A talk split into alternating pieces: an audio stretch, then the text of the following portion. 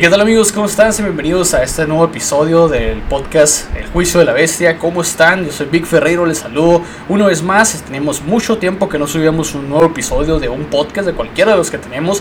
Eh, están los hijos del Averno, está de Inmamables Podcast y pues obviamente El Juicio de la Bestia. Este podcast donde yo, su servidor, a veces con un invitado. Vamos a hablar de un tema en específico con nuestras propias palabras, vamos a desentrañarlo y sobre todo pues vamos a platicarles a ustedes qué es lo que traemos el día de hoy. El día de hoy pues como verán los que me ven en YouTube, eh, estoy completamente solo. Este va a ser un podcast donde yo les voy a hablar del tema.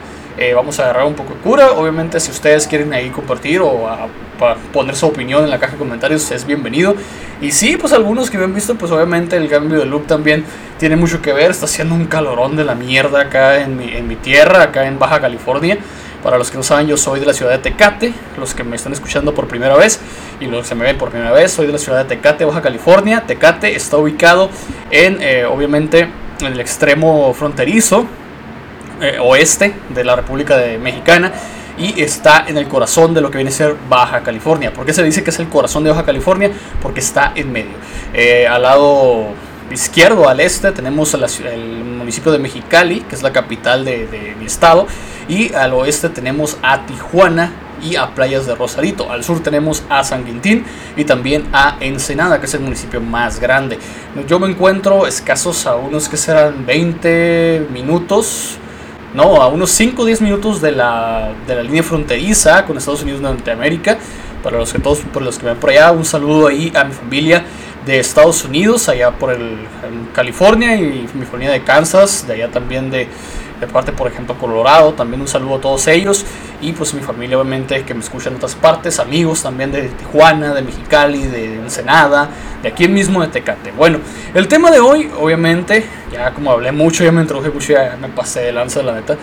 Eh, quería hablar de esto porque, obviamente, eh, siempre a los que me conocen, los que me bueno, me conocen muy bien, saben que me gusta mucho hablar de mitología y sobre todo hablar también de historia. La historia es un tema que a mí me apasiona demasiado, un tema que pues obviamente me llama muchísimo la atención. Me gusta el tema de la historia y puedo desentrañarlo de mil maneras y puedo hablar contigo echándome una cerveza, unas chelas y puedo estar hablando de este tema durante muchísimo tiempo y e inclusive, e inclusive, ¿por qué no? Eh, podemos llegar a platicar más de lo normal, platicar algo chingón platicar algo que nos va a gustar a ti y a mí y que nos va a traer un chingo de recuerdos, de cura, de filosofía, de todo. De hecho, hace unos días atrás estaba platicando con, con carnalito, con buen amigo Gilfredo Ureto, un saludo a él. Estamos platicando de historia, echando unas cheves, creo que fue el día domingo. Eh, estamos haciendo unas cervezas a gusto, eh, después de descansar, después de una salida de aquí del Changá, de la ciudad, de, de despejarnos un poco, despejarnos más bien un poco, eh, pues tuve la oportunidad de tener una conversación de historia, de filosofía con él. Fue una conversación bastante buena. Y pues eso fue lo que trajo a lo que les voy a hablar el día de hoy. ¿Qué les voy a hablar el día de hoy? Bueno, el día de hoy les voy a hablar de un personaje de la historia y tal vez del mito, y digo tal vez del mito, porque se menciona en la Biblia. Y hablo de la Biblia cristiana o la Biblia católica, depende de qué religión tú seas, no importa, aquí todo, yo no discrimino a nadie, aquí chingan a su madre todos por igual, no tengo ninguna discriminación contra nadie, del género que seas, eh, tus preferencias sexuales a mí no me interesan, si tú eres feliz adelante, yo no tengo ningún pedo. Eh, igual en religiones no tengo ningún problema. Si algún día quieres hablar conmigo de un tema religioso, eh, pues yo también sé. O sea, crecí en el seno de una familia católica. Obviamente mis creencias eh, teístas, o sea, teología, pues no creo en ningún ser superior. No tengo no tengo inclinación por ninguna religión, vaya, ni tampoco creo en un ser superior. Si me han oído decir por los dioses es porque es mamada mía, ¿no? No es porque yo quiera decir que, ay, por los dioses, no, no, no, nada que ver, o sea, eso de Odiris, pues yo no creo en nada de eso, ¿no? Eh, para mí, el día de hoy hablar de eh, un rey, un rey que fue el último monarca de Israel, un rey que levanta mucha controversia porque se escribió un libro, escribió un libro titulado La llave menor de Salomón. Y ya con esto ya les dije de qué les voy a hablar. Eh, el rey Salomón, o el rey Solomón, que a mí me gusta más decirle Solomón porque Salomón es como el rey Salomón, no mames, ¿no? Pero Solomón, el rey Solomón, yo sí lo voy a estar diciendo, eh, disculpen. Solomón es en inglés, pero me gusta más el nombre, o sea, suena como más imponente, ¿no? Rey Solomón acá, en vez de ser el rey Salomón. Salomón, qué, chingados, ¿no? Eh, el rey Salomón pues fue un rey que regió Israel en Tigris y el Éufrates, ahí por las tierras de Gilgamesh, que ya hemos hablado en el canal de él. Eh, inclusive hablé en mi, eh, hablé, perdón, en mi playlist del Fateverse, ahí pueden ver un relato que les conté de Gilgamesh, un video corto de la historia de Gilgamesh, quién fue Gilgamesh. El Tigris y el Éufrates, en la región de Mesopotamia, la cuna de la civilización, como le conocemos, pues, se le conoce. Y pues fue rey del año 965 hasta el 928 antes de la era común. Sí, no voy a decir antes de Cristo ni después de Cristo porque ya les dije que no creo nada de eso, aunque se pronuncia así por el nacimiento de este personaje histórico, ¿no? Que algún día les voy a hablar de Jesús, ¿por qué no vamos a hablar de Jesús algún día, no? Pero pues ahorita por el momento no me interesa hablar de él. Eh, Salomón, el rey Salomón o el rey Salomón, como quieran decirlo ustedes, nació en el año 1015, esto antes de la era común, y murió en el... Eh, bueno, se dice, según los datos, porque aquí me voy a contradecir un poco, según los datos, él murió en el 931 o 928. Ah, pues, está un poco ahí raro el asunto, porque si dice que nació en el 1915 y murió en el 1931, ¿cómo pudo gobernar del 965 al 928? No es algo que está como que, ah, canijo, ¿cómo está el asunto aquí? Pues el rey Salomón, ¿qué pasó? Que fue esta persona. Obviamente, eh, hablando de la Ars Goetia, que es otra forma en la que se le conoce a la llave menor de Salomón, eh, esta fue publicada originalmente en la lengua original, que es el latín. Eh, fue publicada en el siglo XVII, allá por los 1600, más o menos. Recuerden que el siglo 0 nunca existió, se dice siglo 1. Entonces, del 0 al 1000, no, al 100, vendría a ser es el siglo I, no el siglo 0. El año 0 se considera cuando cambió de edad, o sea, antes de la era común, después de la era común, como la conocemos. Eh, obviamente este libro, traducido originalmente como la llave menor de Salomón, que es el libro más famoso, y en el contenido lleva este grimorio, este grimorio que es el Ars Goetia que relata la historia de 72 demonios o 72 genios o 72 magos eh, capturados, confinados por el rey Salomón, disculpen, son genios, digo que son magos. De ahí el rey Salomón se le conoce como una figura, dije Salomón, dije que iba a ser Salomón. El rey Salomón se le conoce como una figura que utilizaba la magia. ¿Qué es la magia? La magia es la medicina que utilizaba la magia. ¿Qué es la magia? La magia es la medicina de la antigüedad. Eh, los chamanes, los curanderos, los, el señor de la esquina, el catemaco y su chingada madre, pues son magos, ¿no? O sea, se le considera como magos.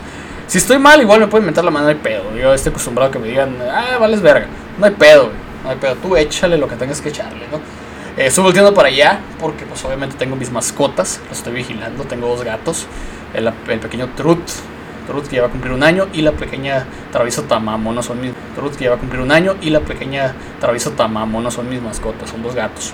Eh, ok, para continuar con el rey Salomón, primeramente, con perdón de, todos ustedes, eh, obviamente eh, no nos hablan mucho de él. Se menciona en la Biblia, el rey Salomón era un tipo muchas minas, o sea, era una persona pues muy bromista muy carismático, una persona que podía levantar el ánimo de cualquier eh, persona rápidamente y en algunos relatos se dice que su cónyuge, su, su mujer era Betsabé. Betsabé es un nombre bíblico también, obviamente. Eh, se relaciona mucho con pues Betsabé, eh, más bien Betsabé era su mamá, perdón, disculpe. Betsabé era su madre y él era hijo del antiguo rey, el segundo rey de Israel, que era el rey David. Otro personaje bíblico, otro personaje que se menciona en la Biblia, en ese mito, en esa historia de David contra Goliat, un gigante, eh, pues obviamente el de la onda de una piedra que, asesinó al gigante Goliat, ese rey David, David de Israel. Y pues obviamente el primer rey, pues, quién sería el primer rey de Israel, pues no lo vamos a mencionar el día de hoy, ¿no? Eh, obviamente el rey Solomon hizo muchas cosas, entre ellas pues, usar la magia, porque se le conoce como el primer rey mago de la historia, eh, y usó esta magia para crear o confinar a 72, 72 seres de bajo astral, 72 entes, 72 entidades poderosas, las cuales pues son del infierno, güey, o sea, son, vienen del infierno, según el catolicismo, el cristianismo, vienen del infierno, son unos hijos de la chingada, no hay forma de negarse a, a algo como esto, ¿no? Simplemente es lo que es, güey, no hay más que decir, ¿sabes qué, güey? Así está el asunto, son 72 demonios. La lista de entidades de las Goetia corresponde de mayor a menor grado de edición, se le conoce también como la pseudomonarquía demonium, pseudomonarquía demonium, del demonólogo, este lo tradujo Johan, Johan Beyer, fue el traductor de este Ars Goetia, de los 72 demonios, del grimorio del, rey Salomón, la llave de Salomón. El rey Salomón, eh, las últimas ediciones, obviamente, de las primeras fueron en 1563, como les dije, ya por los siglos XVI, XVII, por allá. Aunque difieren un poco los números y rangos de dichas entidades. El resultado de muchas traducciones a través de los tiempos, a través de la historia, eh, existen pronunciaciones diferentes para cada uno de ellos. Inclusive algunos de ustedes van a conocer los nombres que voy a mencionar ahorita, porque sí se los voy a mencionar. Voy a mencionar los 72 demonios, pero por eso estamos aquí. Es el principal tema de este podcast. Eh, primeramente podemos ver al rey Bael, Bael o Baal, es el primero, el rey Baal era un rey, un rey demoníaco, el duque Agares, Agares es otro demonio, príncipe Basago, marqués Simiginia, presidente Marvas, duque Valefor, que es también conocido, marqués Amón, Amón, este Amón, aquí voy a hacer una pausa, este Amón también puede ser eh, relacionado con Amón de la mitología o del panteón egipcio. Amón Ra. Pero pues la traducción de Amón Ra es bendecido por el sol o algo así, ¿no? O seleccionado por el sol. Eh, el duque Barbatos, el rey Paimon. Paimon es un demonio muy conocido, más por Hollywood, por las películas de Insidious creo que es. Si no estoy equivocado, igual me pueden corregir. El rey Paimon, el décimo fue el presidente Buer Duque Gisión, presidente Citri, el rey Belet, Belet, Belet, eh, no confundir con Bailet. Bailet es un personaje de Super Smash Bros. Ultimate, ¿eh? no es Bailet, es Belet. Eh, Marqués Laraje, Duque Eligos, Duque Separ, que también es un nombre muy recurrente entre los demonios. Conde y presidente Botis, Duque Boatim, Duque Salios, Rey Purson, Conde presidente Marax, conde y príncipe Hipos, duque Erim, marqués Naverius, conde y presidente Gisla Labolas, Labolas sí lo he escuchado yo también, duque Bune, Redune, que es un eh, Rodone o Renove, Renove, perdón, es Renove, es marqués y conde. Es el 29, 27. 28 es el, duque Berith, Astaroth, que también es un demonio muy recurrente en la Biblia e inclusive en algunas otras partes, es el número 29 confinado. El marqués Forneus, presidente Foras, rey Asmodeo, que ya también es mencionado mucho, príncipe y presidente Gap, con doble A. El conde Furfur, también yo lo conozco de los demoníaco. Marqués Marciosias, presidente Príncipe Estolas, es el número 36 de ese grimorio. El 37 es el Marqués Fénix, Conde Malthus, Presidente Malfias, Conde Raúl, Duque Folcalor, también es conocido, Duque Bepar, también lo he escuchado, Marqués Seabrook, Marqués Shax, Rey y Conde Vine, con V, mm, Conde Bifrons, Duque Ubal, con doble L, Presidente Agenti, con doble A, eh, Duque Grossel, el 49. Caballero Furcas, Rey Balam, también es muy conocido Balam. 52 eh, Duque Aloses, con doble L. Presidente Caín, Caín con M, no con N, ¿ok? Duque y Conde Murmur, Presidente Orobas, Duque Grimori, Presidente Oste, Presidente Ami, Marqués Orias, Duque Vápula, eh, Rey y Presidente Sagan, que también lo he escuchado, presidente Bolak, Marqués András, Duque Aures, con H, Marqués Andrépoulos, eh, son muchos nombres. Eh. Eh, creo que en un futuro estaré haciendo videos de cada uno de ellos, ¿no? para irme por secciones. ¿Dónde me quedé? En el 66 es el Marqués Simejes, si mejes, si me. No, es cierto. 67 Duque Andrusias, rey Belial. Belial también ha sido muy mencionado en muchos relatos, e inclusive yo lo, yo lo he eh, escuchado en otras partes, no nada más, ay, este güey, la verga, no, no, no, no, no, he escuchado en muchas partes este nombre, ya hay mucho pedo ahí también. Eh, Belial, ¿qué más verás? Ah, Belial, el 69 es el marqués de Carabia, príncipe Sere con doble E al principio, duque d'Altalión y finalmente el conde Andromalius. Esos son los 72 demonios, 72 entes confinados en el Ars Goetia, convocados y confinados por el rey Salomón, el rey Solomon.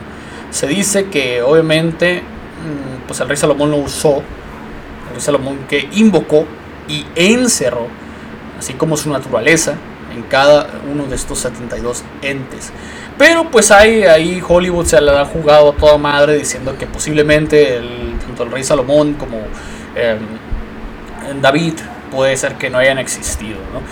Pues, podemos contar mucho, por ejemplo, eh, hay mucho de qué perder en esas cuestiones del, del Ars Goetia, ya que pues obviamente se especula, se especula que em, no existió tanto el rey David como el rey Solomon, el rey Salomón, quieren llamarle, no existieron, no hay vestigios arqueológicos de ninguno de ellos, solamente menciones en los libros como la Biblia. Yo sé que me voy a echar mucha gente encima por esto y la controversia no va a terminar. Recuerden, yo no creo en ninguna religión, simplemente estoy hablando lo que, lo que estoy leyendo, lo que estoy buscando, lo que estoy... Obviamente no todo es leído, obviamente también hay palabras de mi parte. Eh, como nuevamente, pues también se cree que estos tanto David como, eh, como, como Solomon no, no existieron, ¿no? No, hubo, no hay vestigios de ellos. Se les conoce también como los reyes de la polémica. ¿Por qué? Porque han despertado polémica sobre, los, sobre si hay pruebas exactas de que estos dos personajes existieron en la historia real. O sea, la historia, la historia como tal. No la historia bíblica, no la historia mitológica, no. O sea, la historia como tal, la historia documentada, vaya. Eh, es el, es el, asunto aquí que por allá por cuando en 2005 eh, se anunció, se anunció que se creía haber desterrado el palacio del rey David. En realidad estaba defendiendo capa de espada. No te, eh, alguien estaba defendiendo esto con una tesis diciendo que estos personajes no existieron. Y continuando, el, imperio israelita instaurado por, el, por David. Pero pues obviamente eh, hay, que ser, hay que estar congruentes en una cosa, ¿no? Eh, David y Salomón como tal, o Israel como tal, no era un país consolidado como tal hasta después de la Segunda Guerra Mundial. Y yo sé que van a decir que no es cierto, que ya había, que cómo pudo ser rey de Israel si, si no existía como país. No, señores, no es eso. Simplemente eh, se le conocía como reino de Israel, pero no era un país. El país ya se consolidó como tal cuando ya se repartieron las riquezas después de la Segunda Guerra Mundial. Cuando Alemania inclusive se dividió en dos, Alemania Oriental y Alemania Occidental. Era cuando ya había... Hay una división, recuerden, el muro de Berlín que fue derribado obviamente en el 89, creo que fue derribado el muro de Berlín, déjenme lo busco, muro de Berlín. El muro de Berlín, la capital alemana obviamente del imperio alemán, cuando cayó el Tercer Reich fue cuando sucedió esto, la derrota de Hitler ante los aliados. El muro de Berlín fue destruido en noviembre de 1991, me equivoqué por dos años. Todos tenemos errores, todos tenemos errores. Esto fue instaurado como medida de seguridad eh, donde se hace después de la Segunda Guerra Mundial. Pero no estamos hablando de Alemania, estamos hablando de Israel, eh, del rey David y obviamente del rey Solomon. Eh, obviamente se hace eco en este lugar porque a la hora de decir, ¿sabes qué, güey? Eh, pues, ¿cómo no va a existir el rey David cuando la historia lo, menciona, ¿no? La historia como tal sí existió el rey David, ¿no? Pero hay algo que me suena mucho y, lo poco que estuve leyendo, lo poco que estuve eh, mirando acerca de David y de Salomón. Sion, Sion con ese, con acento la O, es un lugar bíblico. Y se dice que ellos procedían de ahí, que, historias judías sobre el, Sion bíblico, o sea, mencionan a este reino como el Sion bíblico, de la Biblia. Entonces, la controversia aquí entra cuando, como siempre he dicho, viene la tribu, joven pastor de nombre David, acaba con el gigante Goliat, gigante, la tribu enemigo de los filisteos, era, era de los filisteos, era un guerrero fuerte, eh, se dice que era un gigante. Y es cuando entra la controversia de la raza de gigantes que alguna vez se dice en vestigios históricos existió en ese lugar, en la cuenca del, del, río Tigris, del río Éufrates. Eh, ahí en Mesopotamia, la cuna de la civilización, otra vez más lo menciono, porque obviamente se dice que existió una raza de gigantes ancestrales, ¿no? E inclusive hace poco, hace unos dos meses atrás, antes de tomarme un descanso de estos podcasts, estuve hablando con un buen amigo que se llama Vladimir Lázaro, un saludo a él también. Estuvimos hablando, echando unas cervezas obviamente, porque siempre cuando hay cerveza es una plática tan entretenida, gente en serio, es muy entretenida la plática. Eh, no sé cómo, ay, me el cuello, no sé cómo explicarlo, puedes hablar de un chingamadral de temas con la gente, ¿no? Eh, inclusive, pues hay diferentes puntos de opinión. Igual, yo estoy dando mi punto de opinión sobre el rey David y el rey Salomón. Eh, pero aquí puede ser diferente, ¿no? Inclusive cuando está hablando con, con Vladimir o Vladi, como yo le digo, saludo amigo. obviamente, él mencionó que aquí en el poblado de la Rumorosa, que es aquí atrás, a mis espaldas, bueno, como 20, media hora de aquí, una hora más o menos, está un poblado que se llama el poblado de la Rumorosa. Y está un, lugar arqueológico que se llama Vallecitos. Creo que algunos de Tecate, Mexicali, aquí Baja California lo han visitado. Yo desafortunadamente no lo he visitado todavía. Y soy de aquí, fíjense, no lo he visitado. Algún día grabaré un video y iré para allá, ¿no? Pero em, al, estar ahí, eh, comentó que una guía de ahí estaba, contando una historia sobre los gigantes de hielo o sea, ¿qué les da a entender los gigantes de hielo? Los gigantes de hielo, todos los conocemos, bueno, en la mitología nórdica, los Jotun son los gigantes de hielo.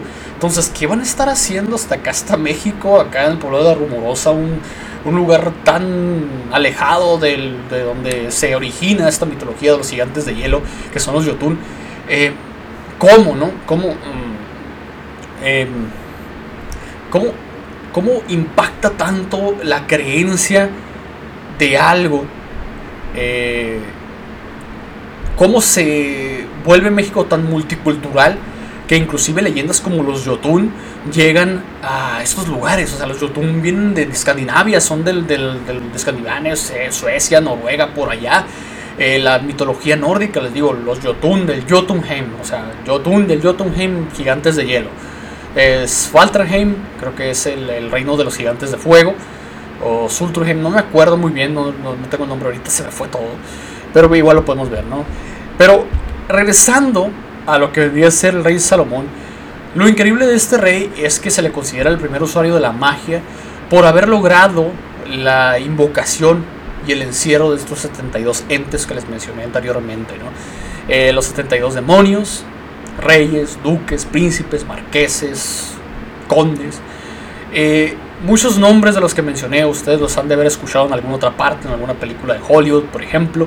Em, ah, hay, muchas, hay muchas formas de decirlo, ¿no? O sea, la mitología es lo bonito de la mitología, es lo chido, lo hermoso de la mitología, de la historia también, que hay muchas interpretaciones. O sea, por ejemplo, eh, los, los mayas, y los mexicas o aztecas, ¿no? El, dios Quetzalcoatl para los, para los mexicas, los aztecas, y el dios Cuculcán para los mayas, que viene siendo muy similar, la serpiente emplumada, ¿no? e inclusive en el, en el, sur, allá por Machu Picchu, en la cultura inca, en su mitología también tiene un dragón alado, ¿no? e inclusive los wyverns, los wyverns vienen de allá, de por Gales, por Irlanda, por allá, allá por Reino Unido, que son dragones también, en la mitología china también hay muchos dragones, o sea, hay, mucho de qué hablar. En la cuestión de, David eh, y de Salomón, se puede decir, dije Salomón otra vez, dije que iba a decir Salomón, porque es más imponente, ¿no? Eh,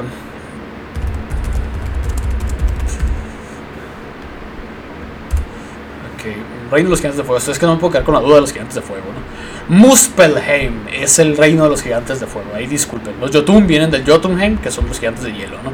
Surtur, que es, o Sultur, es el gigante de fuego que va a destruir Asgard y va a iniciar el Ragnarok después de la muerte de, de Baldur o Balder, como lo quieran llamar, ¿no? Ok. Eh, hay mucha interpretación en las creencias, en las creencias de, en este tipo de creencias, como por ejemplo del rey Salomón, del rey David.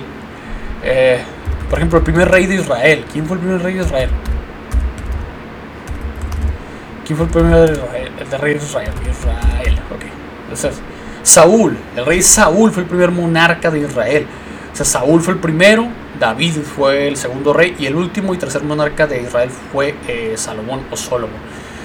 Eh, obviamente, como les decía, eh, a Salomón se le conoce como el rey sabio, el rey mago, el rey que pudo invocar y confinar estos 72 entes, entidades malignas, dentro de lo que vendría a ser el, el, anillo del rey Salomón, ¿no? la llave menor de Salomón, el rasgo Etia. es muy famoso en la Biblia, se menciona muchas veces en la Biblia tanto David como Solomon se mencionan mucho. Eh, a mí me llama muchísimo la atención cómo puede eh, como es el, eh, este, eh, el, libro. Hay que, hay que mencionar que la Biblia es una recopilación de textos. Biblia es una recopilación de textos escritos por diferentes personas. Y, e inclusive hay dos testamentos. El Viejo Testamento que es el que se hizo antes del concilio de Nicea, y el Nuevo Testamento. Pero ambos creo que mencionan a tanto a David como a Salomón. Así que. Así que hay mucho. Mucho de dónde buscar. Eh, si, mucho, mucho de dónde buscar. Eh, si, si, tú buscas en Google, inclusive lo puedes buscar, como ahí se ve, oye, que estoy tecleando. Eh, puedes googlear si realmente existieron estos personajes, estos personajes bíblicos, estos personajes históricos. E inclusive hay una cita aquí que encontré. Eh, hay una, una página que en los últimos 25 años, digamos desde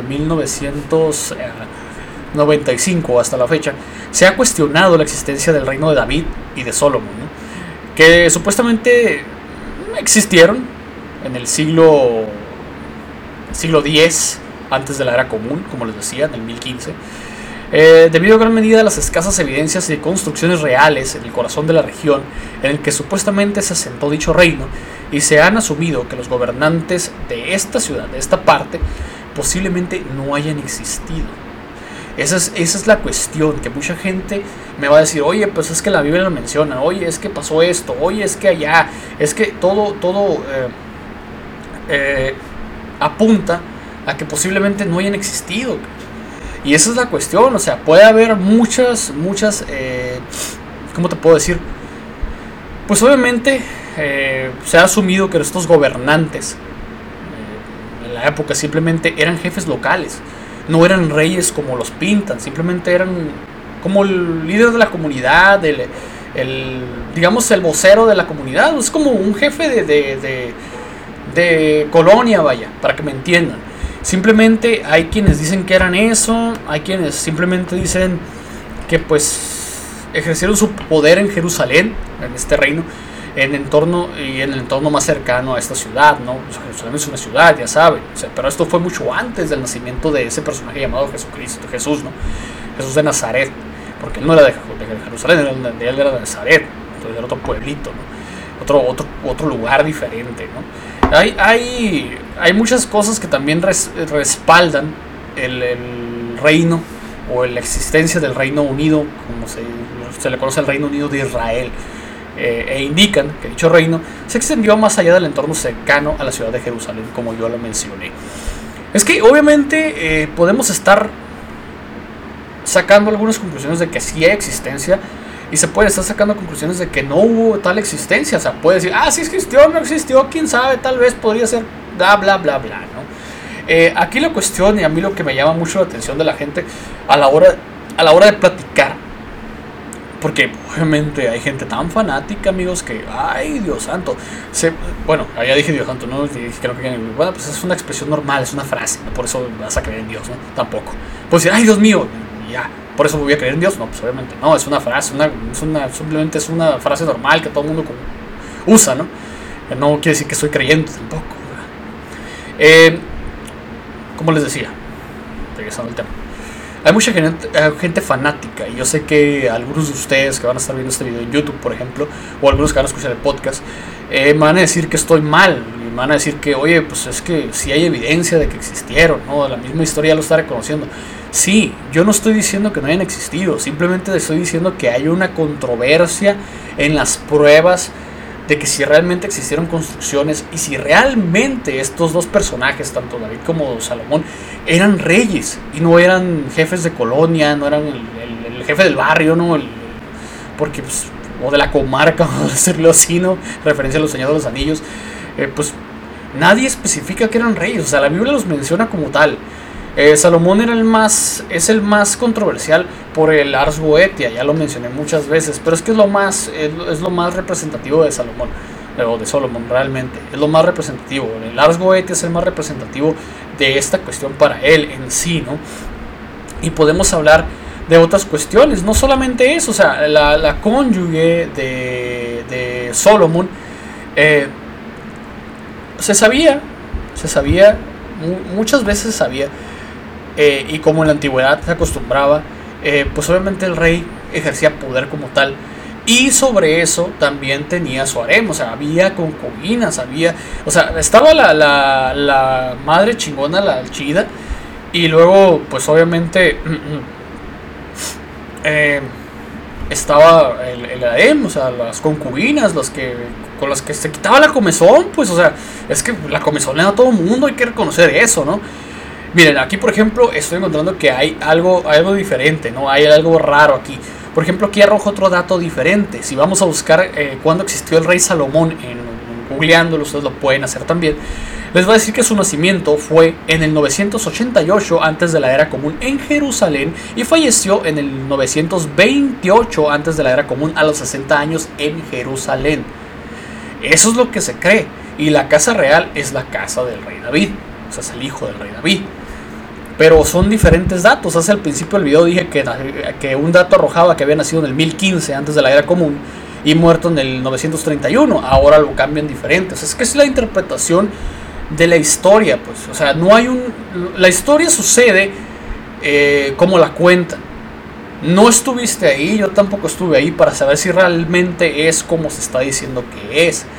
Esa es la cuestión y es algo muy delicado a la hora de hablar de un tema de estos. Yo sé que me estoy metiendo en terreno desconocido, ¿no? Eh, y, por ejemplo, hay muchas preguntas que ustedes pueden ver, ¿no? Eh, ah, como les mencioné, mira, aquí arroja otra vez el dato de que él reinó cuatro décadas seguidas desde el 965 al 928, que fue su, su muerte. Pero aquí dice, otro dato diferente, dice que nació en el 1015 y murió en el 931 antes de la era común. Entonces hay mucha controversia y hay datos regados por todos lados, ¿no? Eh, y otra pregunta, ¿quién fue primero, Salomón o David? David, obviamente, porque era el papá. Eh, ¿Cuántos años tenía David cuando fue elegido como rey?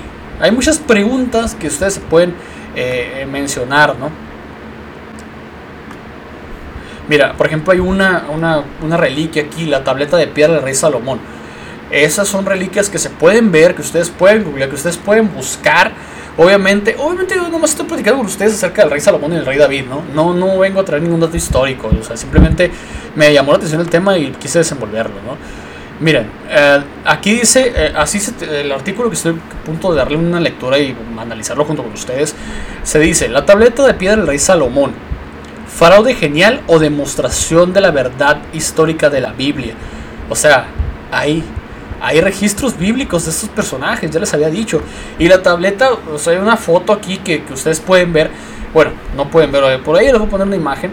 Ustedes pueden ver que, obviamente, esta tableta, este, por así decirlo, mm, dígase, tabla, vaya Está, eh, la escritura es una escritura cuneiforme. Para mí es una escritura cuneiforme.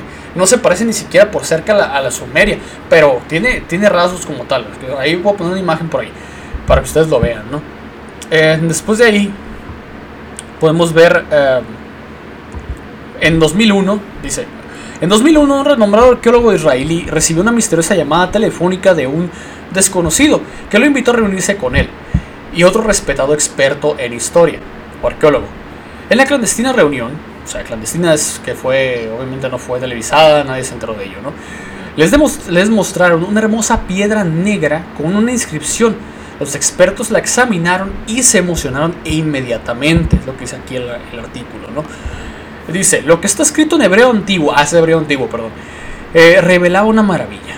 Parecía ser la evidencia tan buscada, pero jamás encontrada, de que hace 3.000 años atrás, en el centro del reino o el centro de la ciudad conocida como Jerusalén, realmente existió un lugar que la Biblia llama la casa del Señor, el magnífico templo del rey Salomón.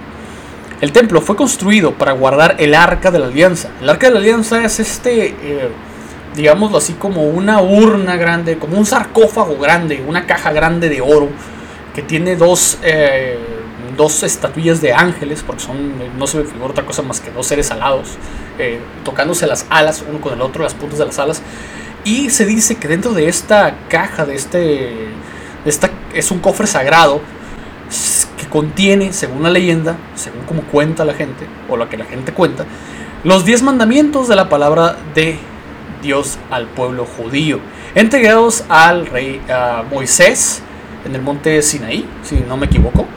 Eh, ya hace un chingo de tiempo. ¿no? el templo del rey Salomón simboliza la residencia personal de Dios en la tierra, entre su pueblo y la ciudad elegida, que esta es, obviamente pues, Jerusalén, Israel.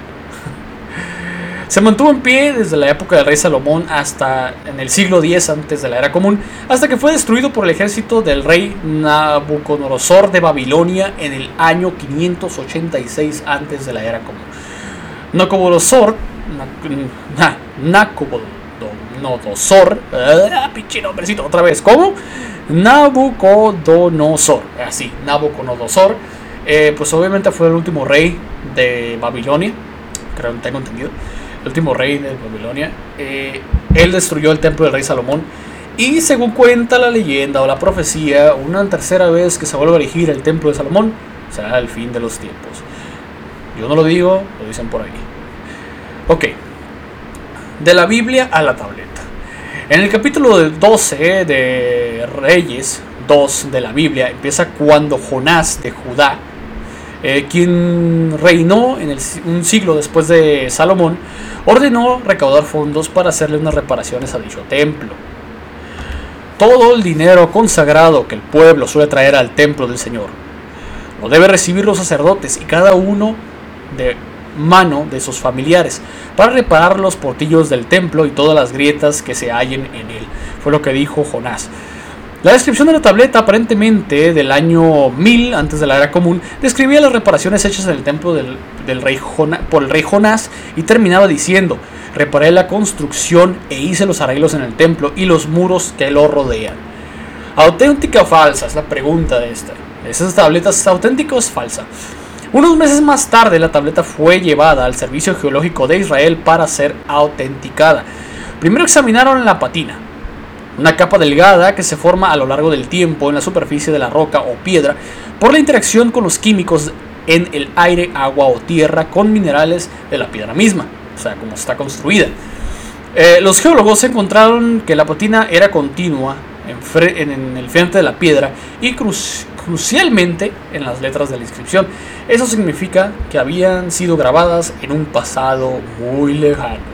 Ah, interesante. Pues es que hay muchas pruebas, es lo que les digo. Pues, o sea, algunos pueden decir, ¿sabes qué? No existió esto, o, esto sí existió. Pero esta piedra eh, muestra únicamente que el rey Jonás, o Jonás de Judá, reparó el templo de Salomón. Entonces sí existió el templo de Salomón, sí existió el rey Salomón. O sea, aquí hay una prueba palpable de que sí existió, ¿no? Aquí la cuestión es hablar del rey David y del rey Salomón y qué fue lo que hicieron, ¿no? Y qué, qué pasó después de ellos, ¿no? Llevamos casi 40 minutos de podcast hablando de esto. El paso al siguiente fue determinar si la roca que, había formado, que se había formado en el área de Jerusalén, su composición química y efectivamente encontraron lo que buscaban en las proporciones indicadas. Habiendo confirmado que era muy antigua y una gran pregunta qué tan antigua era. Para la datación de carbono 14, que es lo que usamos, normalmente lo que se usa, usamos, soy idiota, lo que se usa normalmente para datar los, los, los objetos antiguos. Necesitaban que tuviera ese elemento y por suerte la patina contenía algunas partículas diminutas. Los resultados fueron concluyentes. Las partículas eran de hace cerca de 2300 años atrás. Y por último, un último descubrimiento ayudó a cerrar el caso. La patina contenía diminutos gránulos de oro, precisamente lo que se esperaría. De una piedra que hubiera estado en un incendio de un templo empachado, enchapado en oro, como se describe en la Biblia, porque se dice que era de oro. En el año 2003, el Servicio Geológico declaró oficialmente que la tableta era genuina. Hay una prueba genuina de la existencia del templo del rey Salomón. El, excepcional artefacto fue ofrecido a la venta por el Museo de Israel, hogar de muchos de los más grandes tesoros del país, de ese país obviamente. Sin embargo, el museo necesitaba saber de dónde venía la tableta. Hasta su dueño era un misterio. O sea que es como decir, ¿sabes qué, güey? Eh, no sé, vamos a poner una situación metafórica, ¿no? Es la palabra correcta, creo.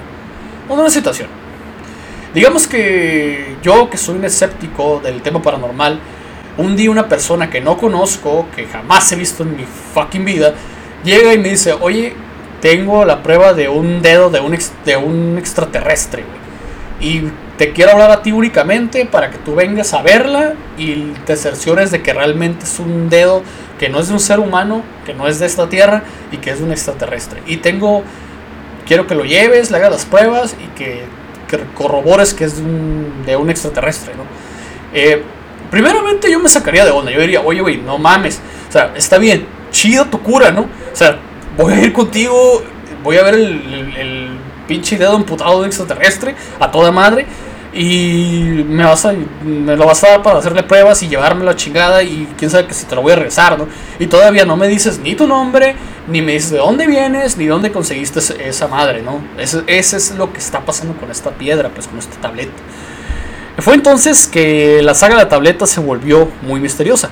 Cuando el museo quiso llevar a cabo sus propias verificaciones, tanto el hombre que la había revelado como la piedra misma desaparecieron de la historia de la humanidad. ¿Qué pasa aquí? Lo mismo que pasa todas las veces. Tienes algo tan sobresaliente y de la nada desaparece de la historia de la humanidad. ¿Cuántas veces me ha pasado esto? Muchas veces, muchas veces ha pasado. Y es lo mismo que decía ahorita con la situación metafórica esa de, ay, vamos a, el dedo del extraterrestre. O sea, es una situación metafórica, no me acuerdo la palabra correctamente, pero es interesante cómo se, cómo se vuelve eh, cómo, ese tipo de misterio se puede arrojar de una u otra rápidamente, Y es lo que llama muchísimo la atención en estos casos, la verdad. Eh, las autoridades de las antigüedades israelí reclaman, obviamente, una respuesta, Una búsqueda de nueve meses del misterioso extraño que había aparecido con la tableta eventualmente llevó a encontrarlo, lo encontraron.